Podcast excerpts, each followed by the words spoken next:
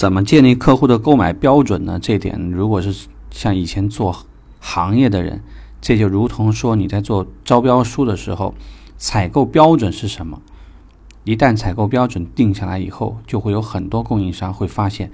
自己压根儿就没必要去，去了也是白搭。对于我们买车的客户也是一样。当一个客户认定车尾有逃生拉手才是好车的时候，那么没有的那就完了，基本咱们也不可能另外给客户装一个，对吧？当客户认定只有铝制的发动机是好的，那你这个是铁铸的就不好意思了。那很多时候客户就是不认啊。有一些车型呢，它在宣称啊这个车辆的话呢，前后配重比五零对五零啊，拥有非常完美的操控。他会跑过来问你，你的车的前后配重比是多少啊？那我们当然不是为了知道这件事情，而是说怎么做到让客户有购买标准呢？这里头存在的是你对客户的了解大概有多少？因为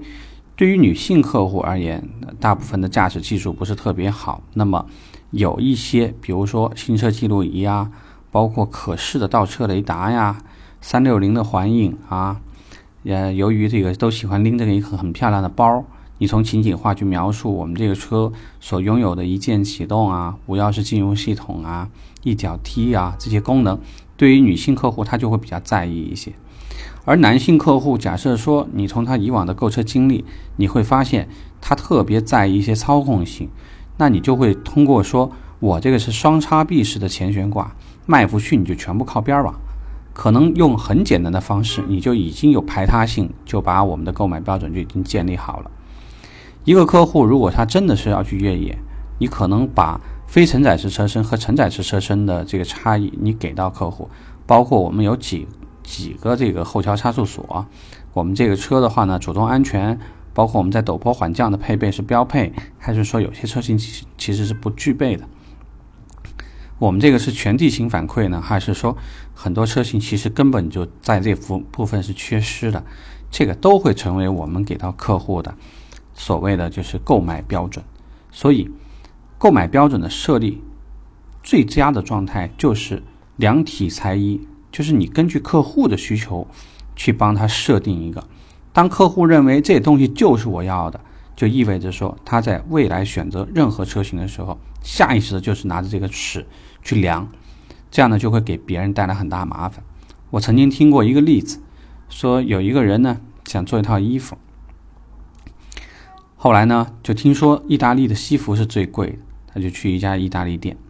这里面的这个店里的伙计呢非常热情啊，然后呢根据他的体型先挑了一套样衣，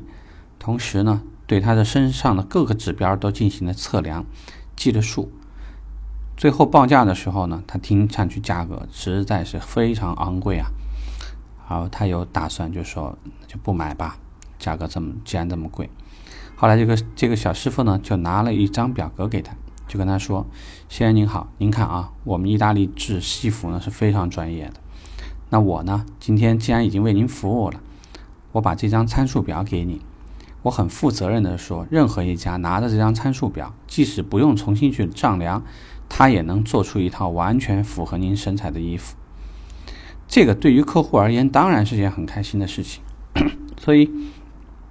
当客户开开心心拿着这张单子到另外一家西服店的时候呢，西服店的老板就懵了，因为这里面的什么肘围啊、前摆围、后摆围，有好几个围呢，这个是没有这指标的，或者一般的这个。做衣服、做服装的这个是里头没有这个参数的，意味着说我们在版型设计的时候，你不知道怎么去处理这个位置。这个客户呢，经过了好几家店，都发现他们没有办法依据这张参数去做衣服，所以后来不得不这个坚定的相信，专业的就是专业的，专业的就是好，花了几倍的价格，还是回了那家店买了那套衣服。我们想说这个意思呢，就是最合适客户的才是最好的，并不是说人家配置越多越好。那，配置越多越好，那我对于客户而言，我会引导你。其实电子配备，呃，这个对于一部手机和一个车的理念是一样的，它都会占 CPU，对吧？而且呢，也是个更新换代最快的东西。有可能你现在你会认为，哎，我走在时尚的前沿了，我花钱了，我买配备了。但这个配备呢，可能只要两个月或三个月的时间，它马上就成为一个过时的配置。那你这一大堆的钱呢，实际上也就打了水漂了。